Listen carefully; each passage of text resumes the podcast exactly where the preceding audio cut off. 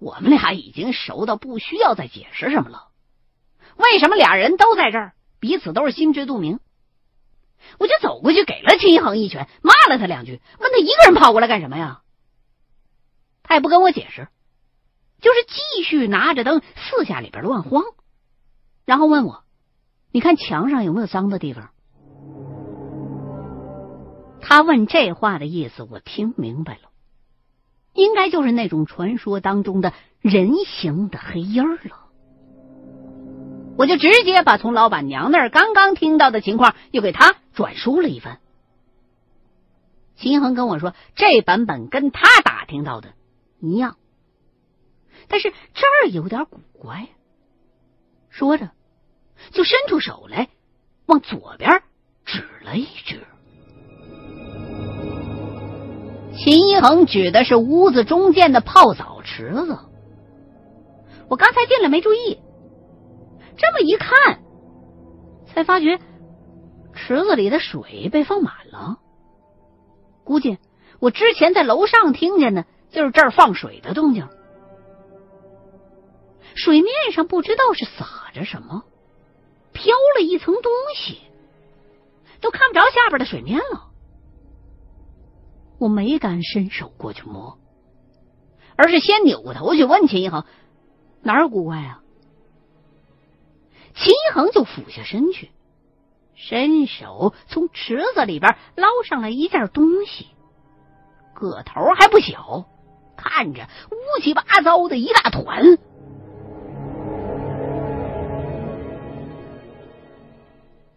秦一恒就告诉我说：“这东西是蓑衣。”现在特别不好买，我可是花了大价的。一听说是蓑衣，我也挺新鲜的。可是还没等我伸手过去摸呢，他就又给放回到了水里，还捞了一把水面上飘着的那些东西，告诉我说这些是麦麸。我就更迷糊了。蓑衣是干什么的？我知道，就是以前的雨衣。而麦麸不就是麦皮吗？是很多饲料的原材料，酿酒的时候也会用。只是这两样东西组合起来能干嘛？我就猜不出来了。用这些东西可以泡澡啊，有方术上的疗效。秦一恒就给我解释，之前呢，他也打听到了这家洗浴中心烧死过人的事儿，进来查看了一圈，发现。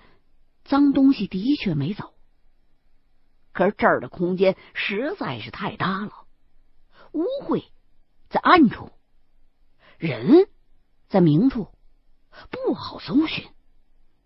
为了确保安全，他才准备用这法子把那些污秽给引出来。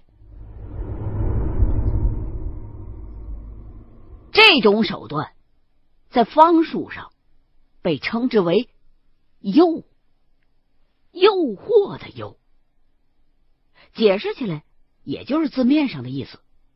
贪财的污秽，你就用钱去诱惑他；贪色的那些色鬼，你就用色诱。反正就是投其所好，把他给引出来。秦一恒现在用的这个，就是诱的一种。一般情况下，横死的冤魂。会本能的躲开导致他生前死亡的东西，这跟很多民间传说当中恰恰相反。有些那香港鬼片里边演的，一个人特别贪吃，被撑死了，死后还化作冤魂来偷吃东西来，这种情况几乎是不会发生的。同理，那几个在洗浴中心被烧死的人，死后。确实也会躲避火焰或者是热源，但是呢，又因为是横死的，所以呢，只能滞留在原地。墙上会有他们流连的痕迹。这种状态对于那几个亡魂来说，其实也是一种煎熬。所以，秦恒把水放好，在水底。沉入了阴气重，而且又常年接触雨水的旧蓑衣，在水面上又撒了阳气中、晒过烈日的麦麸，目的就是想把那些亡魂引进水中，暂时给他们一个安稳的去处。如果那些亡魂真的来了的话，在水面漂浮着的麦麸上，就一定会发现他们的蛛丝马迹。但是，我来这儿之前，他已经在池子边上守了十几分钟了，却依旧没有发现任何的异常。这还真是有点怪了。照以往的经验来看，秦恒的这些法子虽然有的时候会适得其反，但是没有任何效果的情况也极为罕见。我就问他，接下来该怎么办啊？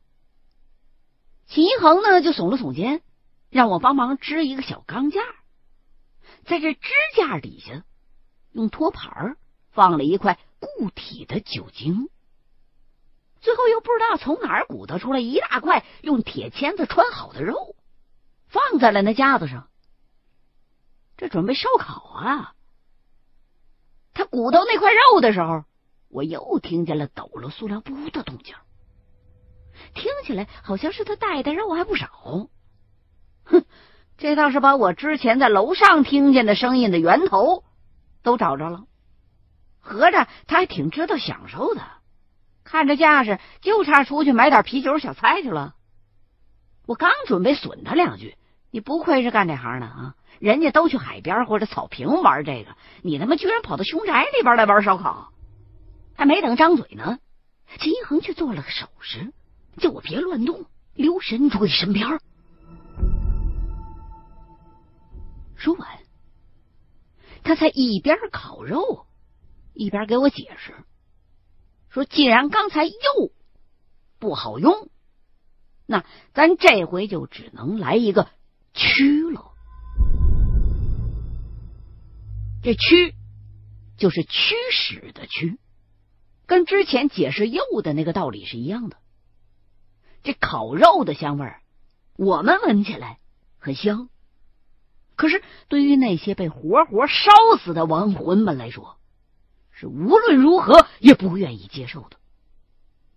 这么逼一逼的话，看看那些东西会不会现身。这时候，秦恒手中的探照灯已经被他关了，整个浴室当中就只有他面前的烧烤架子下的那块固体酒精还亮着微弱的火光。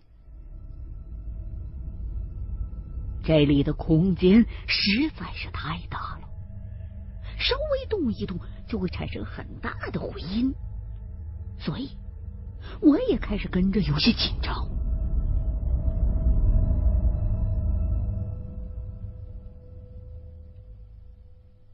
秦一恒烤肉还真是一把好手，不一会儿我就闻到了肉香，只是这肉香味越大。我就越觉得不安，因为不知道那些亡魂闻到这些味道的话会有什么样的反应，所以我就慢慢的往秦一恒的身边走了一走。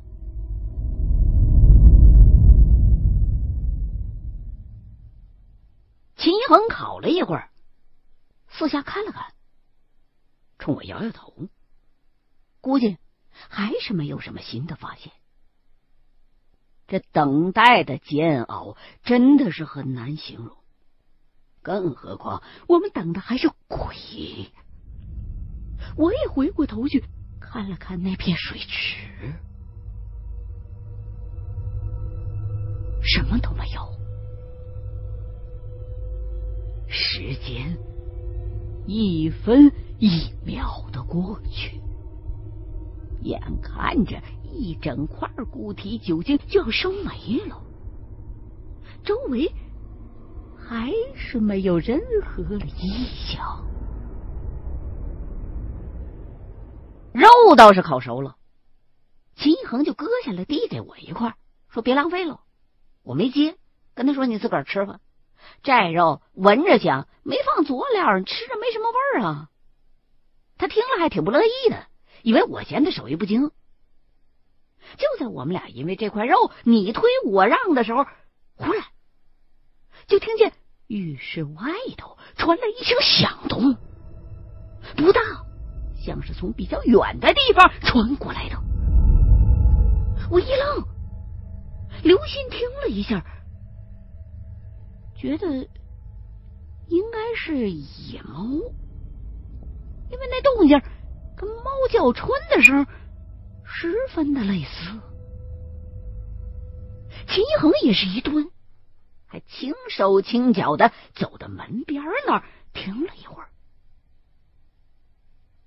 再走回来的时候，脸色就不太好。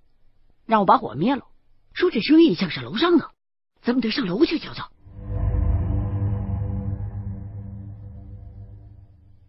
灭了火之后，秦恒就打亮了那盏手提探照灯，然后带着我往楼上走。他走得很慢，从一楼到二楼，这一路上走走停停的。差不多用了五分钟，而在这期间，那动静一直都没停，反而越来越大。听着，的确是在楼上，不过不是二楼，应该是在三楼。我们俩在二楼的缓台那儿暂停了一下，用耳语交流了一番。我问他。你能不能听出来那是什么？我还是怀疑是野猫，毕竟这宅子废了这么久，又不是全封闭的，有猫进来也正常。一恒却摇了摇头：“你知不知道楼上是什么地方？”啊，合着他进来都这么久了，一直还没上楼呢。难怪刚才走那么慢，原来是一边走一边观察地形。我就告诉他，三楼之前我也没上去。照经验，应该是那种一个一个的按摩的小单间儿。秦一恒沉吟了一下，就叫我在原地等着，他先上去看看，确定没危险了，再叫我。说完，就不由分说，提着探照灯，率先上了楼。不用跟着他上去，倒是正合我意。可是他这么一走，把光源也一并带走了，周围顿时就黑暗了下来。我不得不靠在墙边，才觉得心里都踏实一些。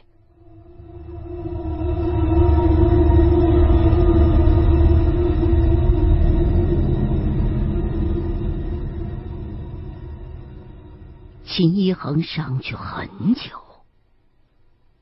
也没听见他弄出什么动静来，倒是之前像猫叫的那种声音渐渐的停歇了。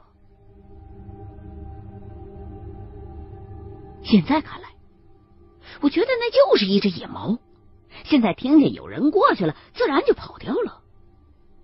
这么一想，我干脆放松的蹲了下去。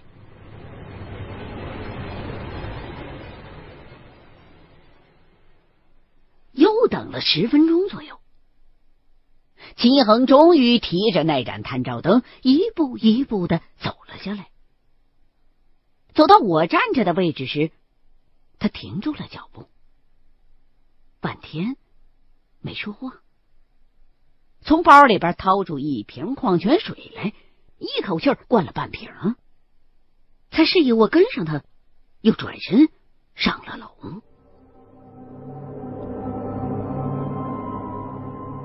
这回他走得很快，我都有点跟不上啊。上了楼一看，果然跟我预料的那样，整片楼层只留了一条很长的过道，其余的地方都被改造成了一个一个的小单间数量还真不少。可见之前这儿的生意是很不错的，因为用途的关系。这层楼的地面上铺着很厚的地毯，装饰风格给人一种很暧昧的感觉。同样，没有窗户，比起二楼来更加的幽闭。走在这里边，感觉有些压抑。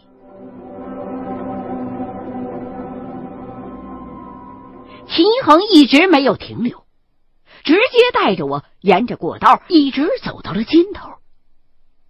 这儿只有一个房间，房门跟其他的房间是不一样的。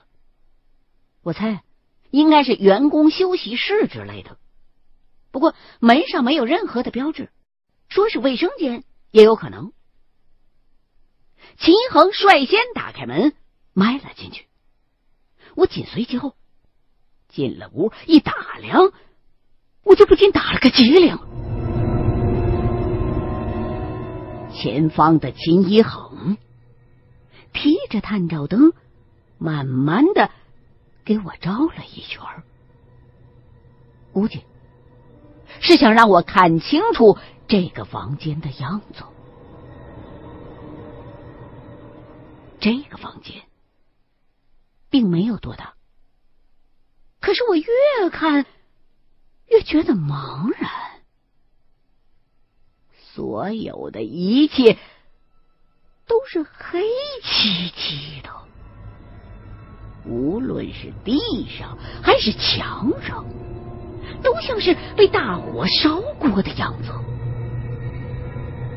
而且，房间的中央还摆放着一张四床飞床、紫桌飞桌的家具，看着很大。单看形状的话，应该是一张床，可是又特别的高，大概跟我的腹部、肚脐眼那儿持平。所以又很像是一张桌子，材料应该是钢的，看上去就十分的沉重，而且这件家具也应该是被火烤过，已经变色了。我伸出手去摸了摸墙壁。更加确认我的推测是正确的。这个房间还真失过火。我心说：难道这就是那间传说当中烧死过小姐和客人的房间？可是烧死过人之后，不是应该又重新装修了吗？怎么这儿还是这副德行啊？我倒退了几步，到了门外，又摸了摸外边走廊上的墙面，墙纸完好无损，而且还很新，看起来没用多久。我就又迈了几步，走回到了房间里，问秦恒：“难道这房间后来又失过火？否则的话，既然都重新装修了，不应该把这儿落下呀？”还是那个二老板特立独行，专门让这房间维持原状，隔三差五组织员工来观摩，警钟长鸣，预防火灾。秦恒没有回答我的问话，而是把手中的探照灯灯头冲上，放在了那张长案子上，这才走过来，也伸手过去摸了摸墙面。恐怕这间房还真是专门保留的。说着，拽着我走到探照灯旁，抬起手指指着天花板让我看。天花板很白，加上这么强光一照，猛一看还有些晃眼。我适应了一下，才发现天花板上没有被火烧过的痕迹。应该是后来新换的，而且那上面竟然还画着一张不大不小的表格，正对着下方的这张钢制的长案。表格里头还有图案，我立刻就想起来了。前几天跟秦一恒在龙街买回来的那个荷包里边装着的房家的巨宅上头画着的，不就是这么个东西吗？我对这些图案印象很深，不可能记错的。当时我记得自己还跟秦一恒探讨过。他说：“这些图案虽然并不相同，但是描绘的应该是同一种东西的不同的动作。”哎，这东西怎么跑这儿来了？这这洗浴中心跟房万金有关系？是他们家的产业？我彻底懵了。秦一恒也说不出个所以然来。不过，他能够确定的是。房子中间摆着的这玩意儿是一张床，因为上头有一个很浅的凹槽，应该是早前放枕头的地方。经他这么一提醒，哎，我也看出来那儿有凹槽了。只不过这就更让人琢磨不透了呀。啊，合着这房间也是按摩房？你先不说这床这么高，上下很不方便，单说这这一金属床，这人躺在上头，他能舒服吗？这顾客到这儿来都是享受的，不是来找罪受的呀。而且天花板上那图案也说不过去吧。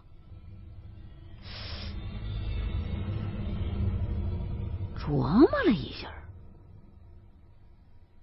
我忽然之间就被自己的想法给吓了一跳，因为有一个解释似乎特别的合情合理。这房间综合起来睡人好像不太可能，但要是睡一个死尸的话，那就很正常了。瞬间，我就感觉自己的后脊梁有点发冷。妈的，这房间是个停尸的地方！